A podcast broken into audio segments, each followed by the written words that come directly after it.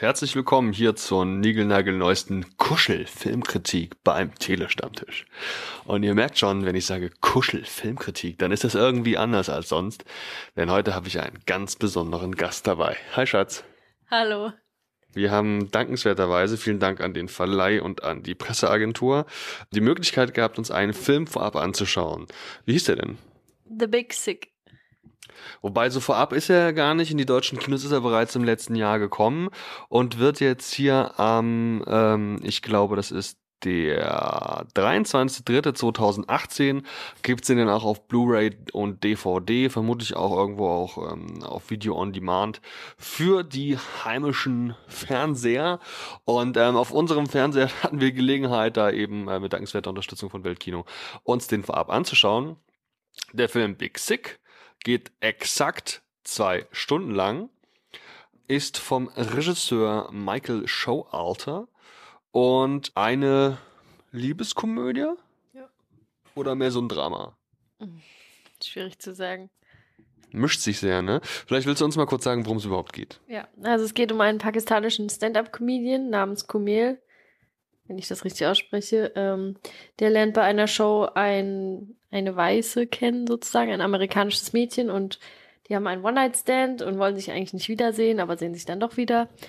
Und parallel sucht seine Familie aber für ihn eine pakistanische Frau, die er heiraten kann oder darf.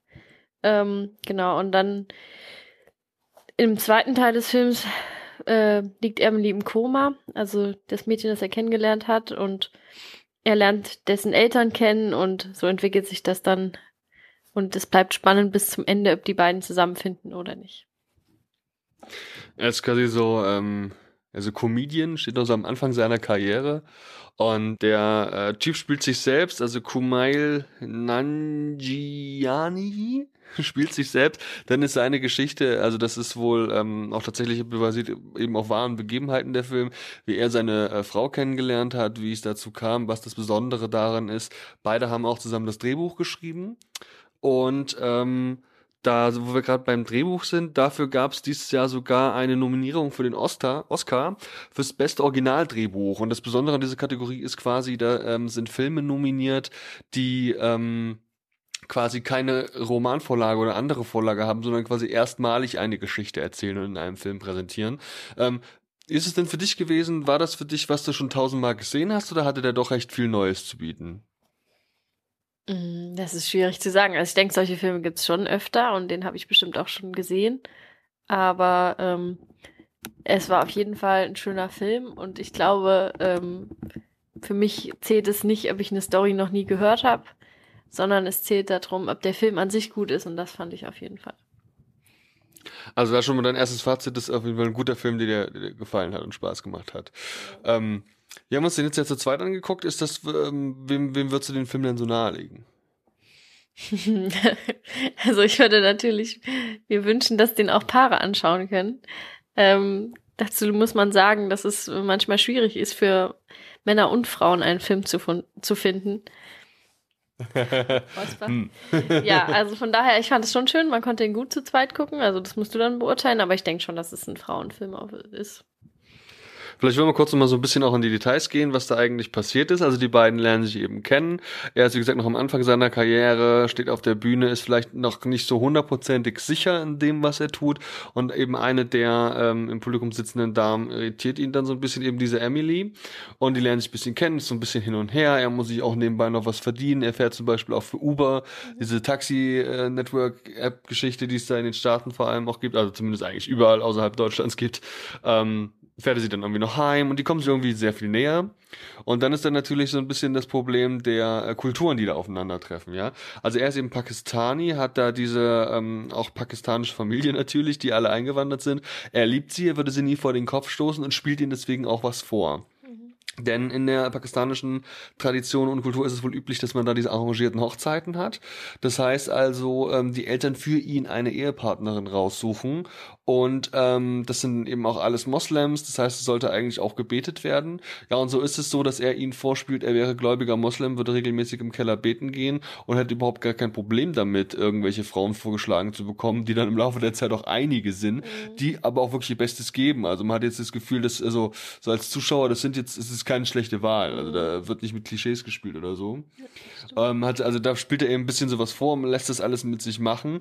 Und auf der anderen Seite ist dann eben äh, sein eigentliches Leben, das, was er eigentlich will, nämlich diese ja, Beziehung zu Emily. Mhm. Und ähm, da gibt's eben auch einen Twist also nicht unbedingt einen Twist, aber da gibt es halt diesen Zwist, genau, viel mehr, ähm, ja, dass er eben seine Familie liebt und die auch nicht vor den Kopf stoßen will eigentlich. Da hat er jetzt eine ganz gute Beziehung auch zu seinem Bruder. Gespielt wird der von Adel Akhtar. Ich weiß nicht, ob man den schon kennt. Mir war der jetzt kein Begriff, überhaupt muss ich sagen, ähm, zu den Schauspielern. Das einzige Gesicht, das mir bekannt vorkam, war eben die Zoe Kazan, die die Emily spielt. Ähm, die haben wir nämlich vor kurzem in einem Film gesehen, die wir auch zusammen geschaut haben, in äh, die Wahlkämpferin, genau. Ähm, war dann irgendeine Figur dabei, wo du gesagt hast, ach, das war aber komisch gespielt oder den fand ich irgendwie unglaubwürdig oder das hat gar nicht gepasst? War, oder fand sie alle also total sympathisch?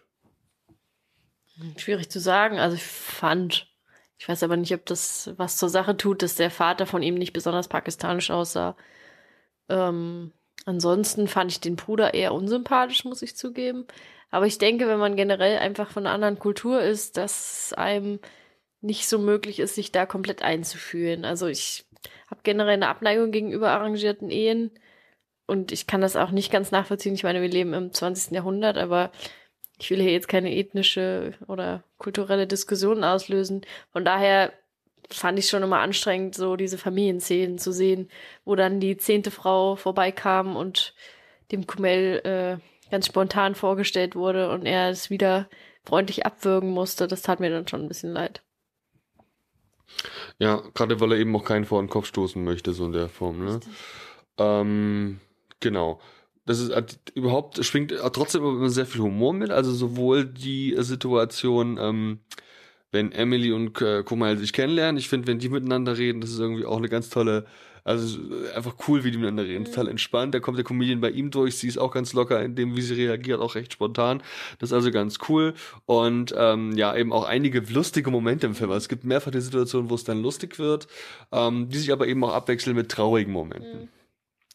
Ähm, es ist nicht nur so, dass natürlich die Verbindung, es ist quasi erstmal keine Bekanntschaft zwischen Emily und ihren, wenn man so will, Schwiegereltern ins Spiel gibt, sondern es ist auch so, das ist quasi die zweite große Hälfte im Film, dass ähm, auch Kumail seine quasi Schwiegereltern, also die Eltern von Emily kennenlernen soll. Mhm.